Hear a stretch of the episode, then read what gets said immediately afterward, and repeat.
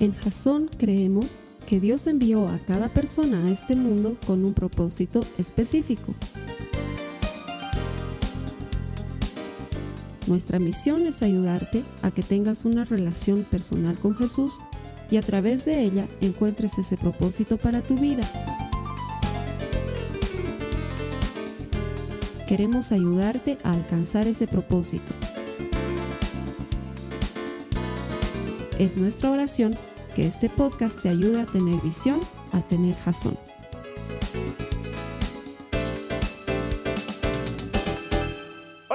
¿Desde dónde me estás escribiendo? Por favor, pónmelo aquí abajo en los comentarios. Nos va a encantar orar por tus necesidades, mandarte un saludo personal. Quiero que sepas que hacemos intencionalmente este servicio e intencionalmente lo subimos a internet. Eso quiere decir que lo hacemos a propósito porque estamos convencidos de que todo el que encuentra a Dios encuentra vida. Estamos seguros que por medio de este mensaje vas a encontrar más de la vida abundante que Dios tiene para ti. Así que gracias por darnos un tiempo. ¿Sabes qué? Activa la campanita, suscríbete a nuestro canal, así cada vez que el video esté arriba en YouTube, tú lo vas a recibir en tus notificaciones y vas a estar al día en los mensajes de la palabra de Dios que tenemos para ti. También danos una manito compartiéndosela a alguien más. Yo puedo llegar a ti, pero tú puedes llegar a una persona que yo no conozco. Y entonces el mensaje de la palabra de Dios por medio tuyo llega a alguien más y wow, te conviertes en el Pablo de nuestra época, el que lleva ese mensaje de Dios a otras personas y les ayuda a descubrir la vida eterna que hay en Cristo Jesús y el propósito que Él tiene para sus vidas. Así que te agradezco que hagas este servicio, el Señor te va a recompensar. A los hermanos que vienen aquí todas las semanas a ayudarme a predicar, a los miles que nos ven a través del Internet, gracias, que el Señor les bendiga. Dale gracias al hermano que está a tu lado de mi parte, dile gracias por venir a la iglesia. Es una sana y buena costumbre del creyente venir a la casa del Señor. Pareciera que no, que no deberíamos darle gracias a nadie, porque no, pero sí, estamos agradecidos de que vengas a la casa del Señor y que estés forjando en ti esa persona que Dios quiere que llegues a ser. Él lo tiene preparado para ti, es solamente que te involucres y le creas y Él va a hacer muchas cosas más por ti. Estamos en medio de una serie que se llama Preocuparse por nada. Ahora, estamos tratando de manejar la ansiedad y la preocupación por medio de principios bíblicos. Pero quiero ser perfectamente honesto y coherente con lo que estamos haciendo. Estoy consciente que cuando ciertos niveles de preocupación llegan a ser trastornos de ansiedad, probablemente necesites algún tipo de atención especializada, médica, psicológica o psiquiátrica. Y eso no significa que estás loco, significa que necesitas algún tipo de tratamiento. Es lo mismo que si te rompes la mano o si te sale una úlcera. Hay cosas que requieren un tratamiento especializado. Estoy consciente de eso. No estoy hablando sobre ansiedad y sobre preocupación como quien deja de lado la necesidad o la importancia de los especialistas en este asunto, pero también estoy consciente que yo no tengo ni el conocimiento ni la capacidad para prescribirte ningún tipo de ayuda especializada. No puedo decirte, toma tal medicamento o haz tal terapia porque no es mi función. Lo que sí puedo hacer es darte mi perspectiva bíblica y espiritual. Para eso sí tengo autoridad y puedo transmitírtela y puedo ayudarte a encontrar las promesas de Dios a través de las escrituras y cómo por medio de ellas puedes alcanzar salud y bienestar porque Jesús lo viene haciendo desde tiempos inmemoriales. Entonces, si tú consideras que necesitas ayuda especializada, no tengas miedo. Nosotros no somos ese tipo de iglesias que hemos satanizado al especialista, al psicólogo, al médico, incluso a los abogados les damos la bienvenida a la iglesia. Entonces,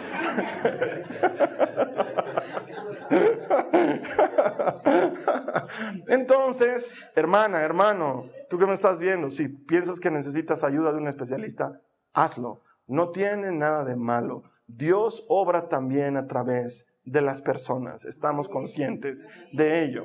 No queremos reemplazar eso, pero creemos que Dios tiene un propósito. Y para eso vámonos a la cita base de la serie. Está en Filipenses 4. Esta vez vamos a leer solamente el verso 4 que dice, estén siempre llenos de alegría en el Señor. Lo repito, alégrense, dice Pablo. Es como tu mamá que te dice algo y luego te lo repite. ¿no? Ponte chamarra. Y te vas, ponte chamarra. Eso es lo que está diciendo Pablo aquí. Alégrense. Y lo repito, alégrense. Y sabes que esta cita es una cita poderosa y es hermosa, es increíble para ponerla en una taza. O en un imán de refrigerador, estén siempre alegres, ¡puc! Ahí es hermosa. Es hermosa para decírsela a alguien más cuando lo ves caído, abatido, desanimado, dile, alégrate en el Señor, te lo repito, alégrate, es hermosa, pero no es hermosa cuando te la dicen a ti. Tú estás pasando por dificultad. Cuando acabas de salir de un pleito de tu casa y te encuentras con un hermano afuera, ¿qué ha pasado? Ah, mi mujer me sigue dando problemas. Alégrate en el Señor, hermano, te lo repito, alégrate. Alégrate vos del manazo que te voy a dar, porque no sientes ganas de alegrarte cuando estás pasando por dificultad. Cuando te dan un diagnóstico que no esperabas escuchar. Y te llega el mensajito de alégrense en el Señor. ¿Cómo puedo alegrarme si me están diciendo que lo que me está pasando me puede matar? Es una enfermedad terrible. O cuando te avisan que a tu hijo lo van a expulsar del colegio. Y te llama el director y te dice, Señor, Señor, ¿sabe que Su hijo ya no puede venir al colegio. Y entonces ahí está tu taza de alégrense siempre en el Señor. ¿Qué vas a hacer de, ah, ya no voy a ir al colegio este? no, es difícil. Estoy consciente de que es difícil que la cita bíblica sea bien recibida en el momento oportuno y sin embargo está ahí por algo. Y además está ahí por algo, como te lo contaba, con un Pablo que está diciéndolo desde la cárcel. Eso quiere decir que él no está siendo hipócrita, te está diciendo algo que él está experimentando de primera mano. ¿Cómo es que Pablo podía estar alegre en prisión? ¿Cómo sucede eso? ¿Cómo es que te alegras cuando te enteras que tu cónyuge te ha engañado? ¿Cómo es que te alegras cuando te enteras que eso que querías que suceda en el trabajo no va a suceder? Y va a suceder lo contrario y te va a perjudicar a ti. ¿Cómo te alegras? ¿Cómo te alegras cuando la situación que vive tu país o la situación que vive tu familia va empeorando y empeorando? ¿Cómo te alegras? Eso deberíamos preguntárnoslo. Pablo, gracias por el consejo, pero ¿cómo lo haces? ¿Cómo haces para estar alegre tú que estás en prisión? Y Pablo lo enseña. De hecho, lo que está sucediendo es que la perspectiva de Pablo es completamente distinta a la perspectiva de un preso tradicional en una cárcel. Su manera de ver las cosas es diferente. La palabra perspectiva viene de una palabra en latín que literalmente significa ver a través, mirar a través de lo que estás mirando. Es como, no sé si en tu colegio habían estas cosas, pero yo me acuerdo que cuando yo salía de colegio, habían algunos vendedores ambulantes allá afuera del colegio que te vendían unos caleidoscopios. ¿Sabes lo que es un caleidoscopio? Ellos lo hacían. Juntaban tres espejos en forma de pirámide, tres espejitos largos. Allá adentro le ponían basuritas, misturitas y plastiquitos rotos y cositas así. Y lo forraban todo eso con papel de regalo. Se veía bonito por fuera. Y tú mirabas por un lado hacia la luz y como era un espejo por dentro, las formas se conjugaban y empezabas a ver cositas mientras dabas vueltas. Y era bien casero, cualquiera podía hacerlo. De hecho, si no le ponían un scotch del otro lado, la basurita se te entraba al ojo. Entonces tenías que ponerle un scotch para... Y veías y se veían ositos, estrellitas, brujas de Eastwick, todas esas cositas. Tu imaginación, pues viendo esas cosas, hacía que puedas ver a través. O no sé si alguna vez has visto esos cuadros que se llaman cuadros 3D, que son un conjunto de colorcitos y figuritas que a simple vista eh, son figuritas y colorcitos y no se ve nada. Pero que si te concentras, pero no concentración de... No, sino si tratas de ver a través. Si, si lo miras y tratas de ver a través, de pronto aparecen unos leones que están rugiendo. Y, y pum, te ya no está. Entonces tienes que volver a tratar de mirar a través. Y hay gente que no puede. Hay gente que dice, no, tienes que visquear tus ojos para, y tratan, ¿no? Y, pero igual, no. Hay otra gente que dice, tapate un ojo, andate alejando, andate alejando. Tienen sus métodos para ver. Y sale un payaso de circo, sale un esquiador con sus esquís, salen están ahí, pero no los puedes ver a simple vista. ¿Por qué? Porque tienes que cambiar tu perspectiva, tienes que aprender a ver a través de... Y Pablo está haciendo exactamente esto. Está modificando su manera de ver las circunstancias y las está viendo de la manera en la, en la que la vería Jesús. Jesús siempre tiene otra perspectiva. La mayor parte de nosotros vemos la vida desde la perspectiva equivocada. Si te despiden de tu trabajo, no lo tomas como algo bueno y te olvidas que Dios dice que Él dispone todo para bien de los que le aman debería ser algo bueno. Tienes una enfermedad, estás atravesando por una dificultad de salud y obviamente no lo vemos como bueno, olvidando que Dios dice que dispone todo para nuestro bien. Entonces necesitamos cambiar nuestra perspectiva, la tradicional, y aprender la vida, aprender a ver la vida con la perspectiva de Cristo. Te pongo un ejemplo bien sencillo. Está ahí el ciego al borde del camino y los discípulos tienen nuestra perspectiva habitual. Se acercan a Jesús y le dicen, este hombre está ciego porque pecó él o porque pecaron sus papás. Ellos están viendo la enfermedad y el pecado. Jesús tiene otra perspectiva y dice, ni lo uno ni lo otro. Este hombre está enfermo para mostrar la gloria de Dios, para ser sanado.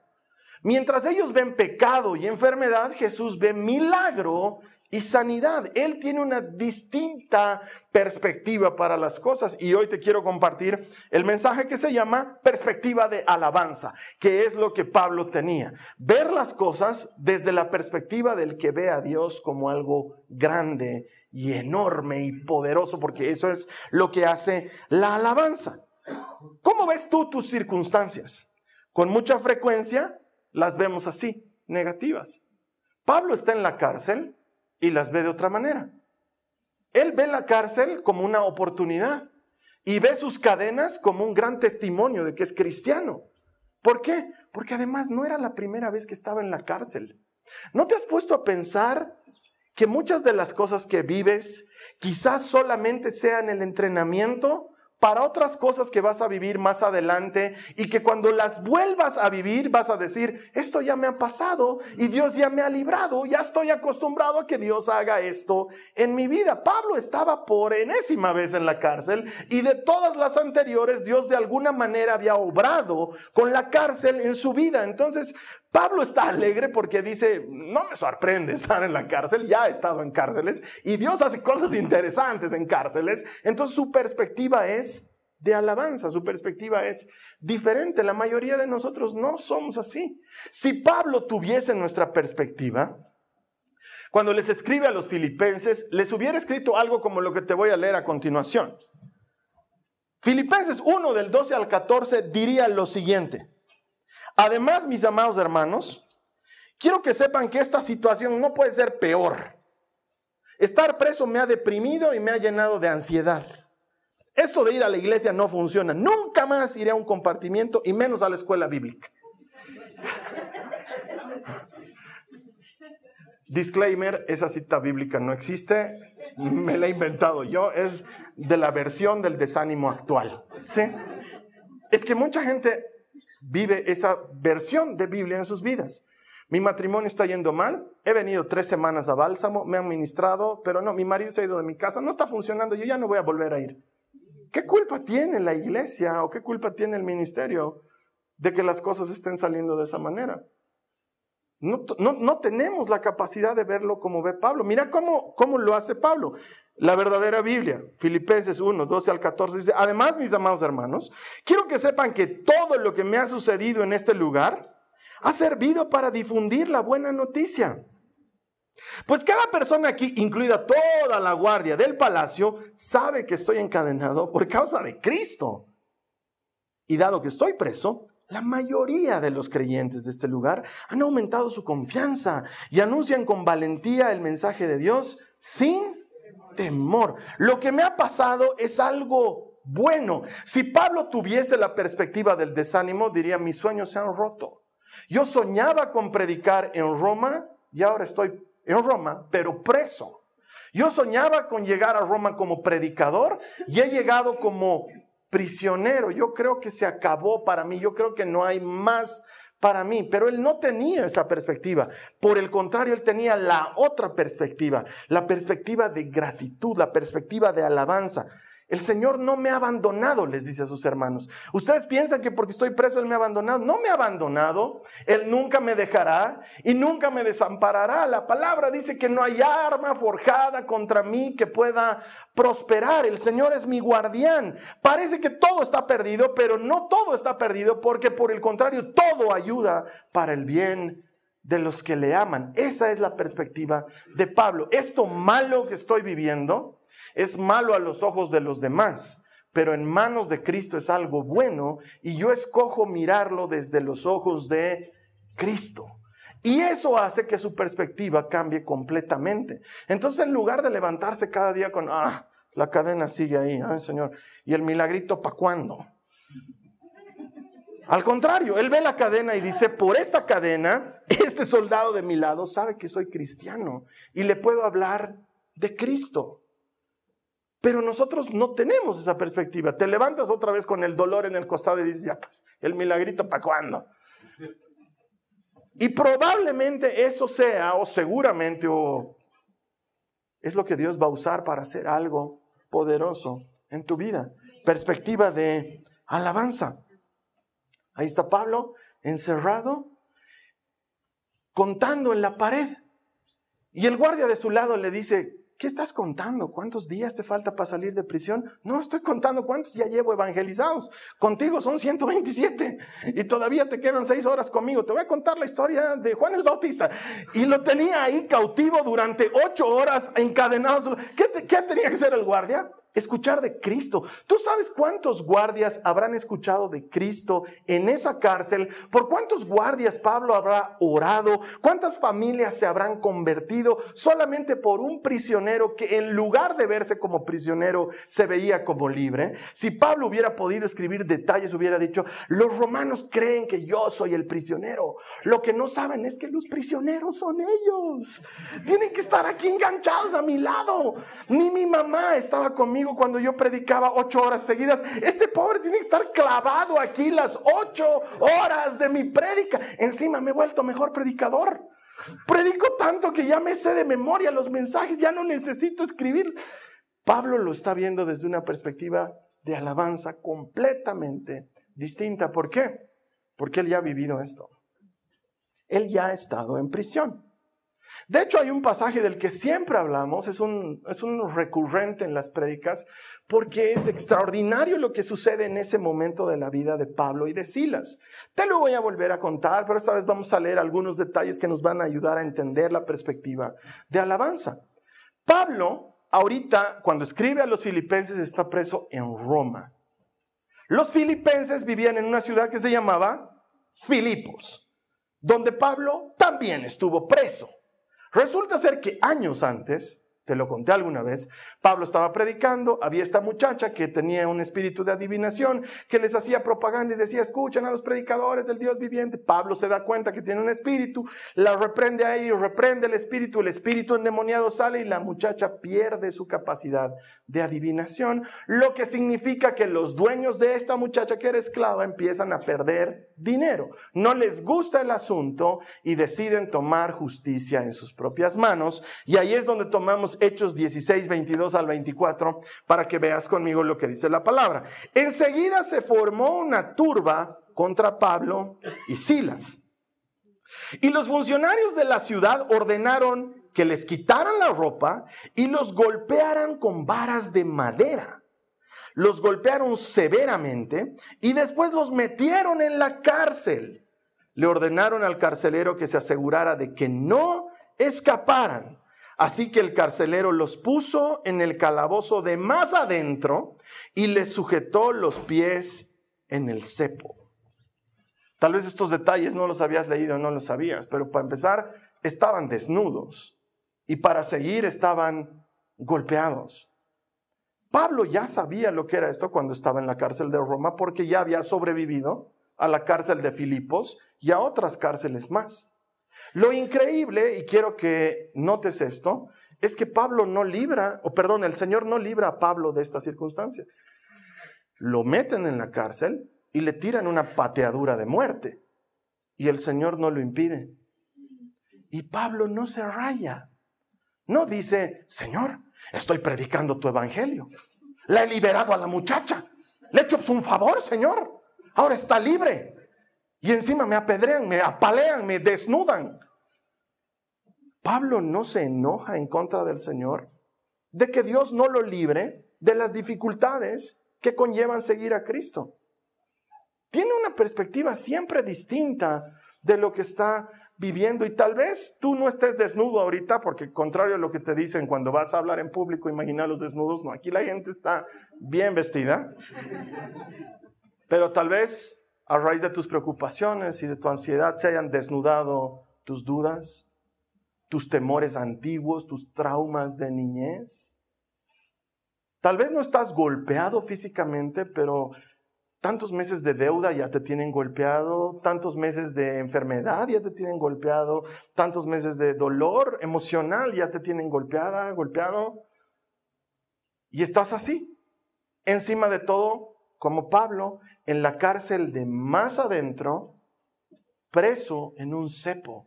¿No has sentido alguna vez, como en, la, en el video promocional de la serie, me encanta esta mujer que se despierta a las 3 de la mañana y la imagen nos lleva a su mente y cómo siente ella que ha caído en el fondo de un pozo de agua oscuro y profundo y cientos de voces le hablan a su alrededor.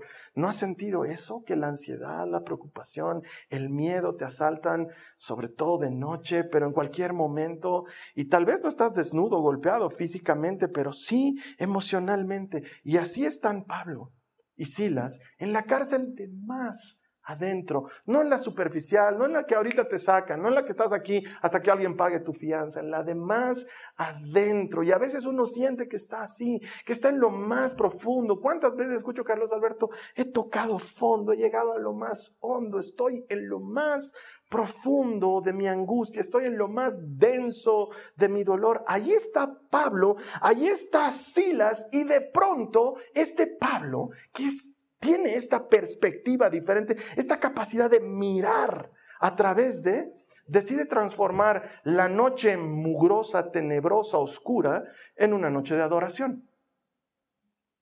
El lugar no olía bien, hacía frío, ellos están desnudos, golpeados, tienen marcas en las espaldas de los barazos que han recibido, están amoretados, seguramente en sus caras tienen golpes y hematomas, pero de pronto se escucha que de una celda a otra uno le grita al otro y le dice, Sichi, Sichi, porque si no le has puesto un sobrenombre a tu amigo, no es tu amigo. Sichi, Sichi. El otro, ¿qué quieres, Sauliño? ¿Cómo estás? Ah, estás sangrando la espalda, pero todo bien, vos. Se me ha movido la rodilla, pero es la de siempre. Se va a pasar. Oye, ¿cómo era esa canción que cantábamos cuando éramos chiquitos? ¿Cuál? Esa que comenzaba así como, alabaré, alabaré. Uy, era buenaza, ¿no? Alabaré a mi Señor. ¿Qué decía? Cambio el número. Y empiezan a cantar, y empiezan a aplaudir, y levantan sus manos, y empiezan a orar. Y la Biblia dice que todos los presos los estaban escuchando. Hermanos, hay gente que no viene a la iglesia porque pasó mala noche el sábado anterior. Y ellos golpeados, amoretados, lastimados y calanchos, término que en español de Bolivia significa desnudos empiezan a bendecir el nombre del Señor. Perspectiva de alabanza. Perspectiva de alabanza. La llave que abre la puerta del milagro es el sonido de tu alabanza. No el de tu queja, no el de tu lamento, el de tu alabanza. Quiero que notes que Pablo y Silas no están alabando porque las cosas están bien están desnudos, golpeados y en la cárcel. Ellos están alabando por quién es Dios, no por las cosas, sino porque Dios es bueno, y entonces me pongo a pensar en mi vida, todo el año pasado me la he pasado quejándome y lloriqueando, les he contado por qué estoy enfermo, por qué estoy mal, por qué no puedo salir adelante, por qué, por qué, peleando contra mi situación, resistiéndome a lo que me pasa, por qué, por qué, por qué, porque mi perspectiva no era la de Pablo. Pero de pronto algo sucede y hace un clic en mi cabeza. Estoy en el baño de mi casa, con la puerta cerrada porque puedes tener privacidad en el baño. Sobre mis rodillas y sobre mis mocos, llorando mi alma. tirado. Y de pronto algo hace clac.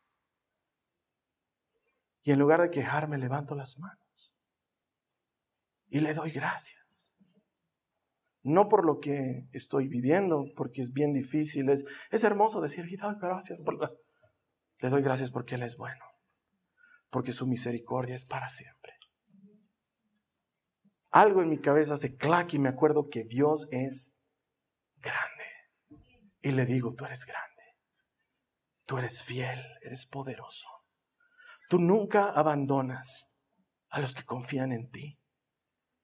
Los mocos y las lágrimas siguen corriendo por mi cara, pero esta vez la perspectiva es diferente. Y como dice Pablo en Filipenses 1, amados hermanos, la situación por la que estoy pasando ha ayudado al Evangelio. He podido predicarles a otros desde haber estado angustiado al extremo. Porque si, si no me hubiera pasado, te predicaría lo mismo, pero con compasión, no con experiencia. Y diría, pucha, pobre el que pasa por eso y Dios te puede ayudar.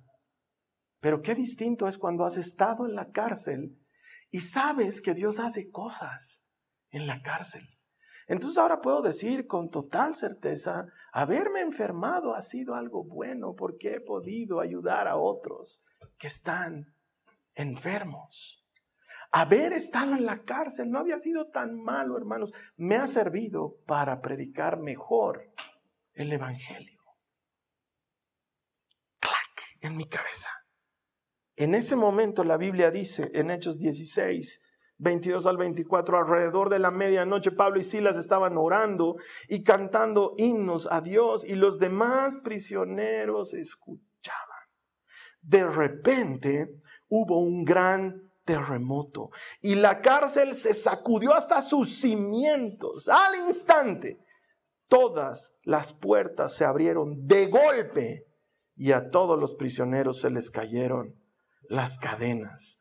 La alabanza fue primero, el milagro fue después. Primero golpeados, desnudos y encarcelados levantaron las manos y adoraron y luego se abrieron las puertas, luego cayeron las cadenas. Primero sucede lo primero que tiene que suceder, que tu perspectiva se cambie porque hermana, hermano, ¿sabes qué? Confiar en Dios cuando todo está bien es fácil porque en el fondo tú estás en control. Pero cuando las cosas se salen de control, cuando no hay nada que tú puedes hacer como humano y eliges confiar en Dios, entonces realmente estás confiando. Y eso requiere un cambio de perspectiva y mirar las cosas a la manera de Dios. La alabanza sucedió primero y el milagro sucedió después. Dios no lo libró a Pablo y a Silas de la pateadura, de las varas, de la cárcel, no los libró. Cuando todo eso hubo pasado, los libró de las cadenas y de la prisión. Ahora Pablo está en Roma y se acuerda y dice, si, si estoy en la cárcel es por algo bueno. Dios no ha dejado de estar en su trono. Dios no ha dejado de estar en control y sigue teniendo esa perspectiva de alabanza y le da gloria y honor, no por lo que ha hecho o por lo que hace, sino por quién es Él. Y cuando entiendes que Él es grande y poderoso, mira, no te puedo garantizar que la alabanza vaya a solucionar tu problema. No te puedo garantizar que la alabanza vaya a cambiar lo que estás viviendo. Pero siempre te puedo garantizar que la alabanza te va a cambiar a ti. Cada vez que le alabes, cada vez que le bendigas, algo va a cambiar dentro tuyo, algo distinto va a suceder. Y este Pablo y este Silas están cantando alabanzas y todos los demás lo están escuchando. Y tú te das cuenta lo que está pasando ahí. Estos locos que están cantando están más golpeados que nosotros y están más alegres que nosotros. Y sin embargo, lo que ellos hacen nos libera a nosotros también. Tú no tienes idea cuánto hace la alabanza, pero tu alabanza puede abrir las puertas y acercar las cadenas de tus hijos, de tu marido, de tu esposa, de tu jefe, de tu lugar de trabajo. Porque tú estés alabando, los demás pueden caer libres. ¿Por qué? Porque eso es lo que sucede en la Biblia. Primero viene el problema, luego viene la alabanza, luego viene el milagro. Y cuando viene el milagro hay un terremoto y todo tiembla y todo cae. Pero eso solo sucede cuando hay gente que le alaba no monolitos. No gente que piensa que le está haciendo un favor al Señor cuando le alaba. Gente que ha decidido alabarle en espíritu y en verdad. Yo te voy a decir qué sucede cuando le alabas. Y con esto voy a terminar. Cada vez que tú alabas a Dios por quien es Él, no por lo que Él hace, y no me malentiendas, cuando le alabamos a Dios por lo que Él hace es bueno, pero eso es un agradecimiento. Pero cuando alabas a Dios por quien es Él, la Biblia promete que Dios habita, Él vive en medio de las alabanzas de su pueblo. Él decide hacer su casa donde se le está alabando y Él no es cualquiera. La Biblia dice que cuando Dios se pone de pie, sus enemigos caen y tiemblan. Él es tan grande y tan poderoso que cuando da un paso hacia ti, todo lo que está a tu alrededor se humilla delante de él y tiembla. No sé qué te estará persiguiendo. Si la culpa, si la enfermedad, si el espíritu chocarrero de tu abuelita, no tengo idea. Pero cuando tú le alabas, la Biblia dice que Dios se pone de pie. Y él es grande y temible. Y sus enemigos delante de él huyen y se espantan. Y entonces cada vez que yo le hago recuerdo a mi alma que Dios es grande, mi pensamiento entiende que mi problema es pequeño. Y tanto más grande hago a Dios en mi alabanza, tanto más pequeño se vuelve el enemigo que me está enfrentando. Por eso nuestra vida debería ser una alabanza continua. Entonces estoy en mi auto otra vez lloriqueando y quejándome. Y digo, ah, y hay que predicarles encima a los hermanos de estén siempre alegres. Yo les puedo decir estén siempre alegres porque soy su pastor y van a hacer lo que yo les diga. Estén siempre alegres y van a tener que alegrarse. Pero qué grave es cuando yo tengo que hacerlo. Cuando yo tengo que vivirlo de primera mano. Y estoy ahí en mi auto, hermano. Todo esto está pasando, es una conversación que estoy teniendo con Dios. Entonces le digo, Señor, quisiera alabarte, pero no tengo ganas. No te puedo mentir, no me nace. Pero ¿sabes qué? Voy a hacerlo como si fuera un ejercicio de un niño pequeño. Voy a encontrar tres motivos para alabarte. Y a eso le voy a añadir atributos y adjetivos. Y vamos a ver qué sucede. Estoy manejando. Todo eso está pasando mientras manejo. Y le digo, a ver, para empezar, tú Señor eres un Dios fiel. Eso significa que nunca fallas. Que nunca fallas y que nunca me abandonas, que siempre estás conmigo, que estás a mi lado, en las buenas y en las malas, que no me dejas ni me abandonas, que estás ahí cuando lloro y estás ahí cuando sufro. Y de pronto eso que estoy diciendo se vuelve algo de mi corazón. Y de pronto me doy cuenta que el de atrás me está tocando la bocina porque el semáforo ya me ha dado verde y yo estaba ya metido en no hay otro como tú, no hay nadie que se haga cargo de mi vida como tú. Y entras en la alabanza y las cadenas caen y las puertas se abren y el Señor hace un milagro. Eso sucede cuando te acuerdas quién es grande y te ubicas de quién es pequeño. Y el Señor es grande. Él es poderoso. Él es el único que puede abrir las puertas de donde sea en el fondo que te hayas metido. Cerra tus ojos un minuto. Hazlo a propósito. Levanta tus manos. Levanta tus manos desobediente. Y dile a Jesús algo. Dile, tú eres bueno. Una pausa de alabanza en medio de la prédica. Tú eres fiel. ¿Quién es Dios? Es temible, es poderoso. Su autoridad supera nuestro control. No hay nadie como Él. Él es el alfa y la omega, el principio y el fin, el que era, el que es y el que ha de venir. Los cielos cuentan su gloria, el firmamento anuncia la obra de sus manos. Abres tus ojos y la luz que cae sobre tu vista es la luz del mundo. Ese es Jesucristo, que da vida al cansado, que aumenta las fuerzas del que no tiene ninguna. Él perdona pecados, Él levanta a los caídos, Él restaura a los lastimados, Él da vida a lo que está muerto. Él es grande y temible, Él es fiel y poderoso. Su nombre es eterno, su trono es perfecto, su autoridad permanece para siempre. No hay otro como Él. Él toca al enfermo y queda sanado. Él toca al enfermo y queda restaurado. Él levanta al lastimado y su vida es transformada. Él es Dios. Su nombre es excelente. Su poder es extraordinario. Su amor es infinito. Él te ama. Te ama así como estás. Te ama así como eres. Te ama así como has venido. Él te ama. Él tiene poder para transformar circunstancias. Él es Dios. Él es fiel. Él es bueno.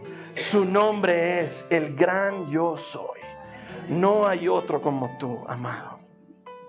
No hay otro como tú, Jesús.